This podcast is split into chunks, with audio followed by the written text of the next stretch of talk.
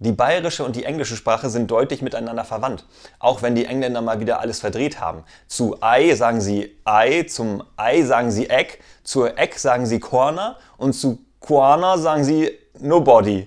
Kein Wunder also, dass man sie so schlecht versteht.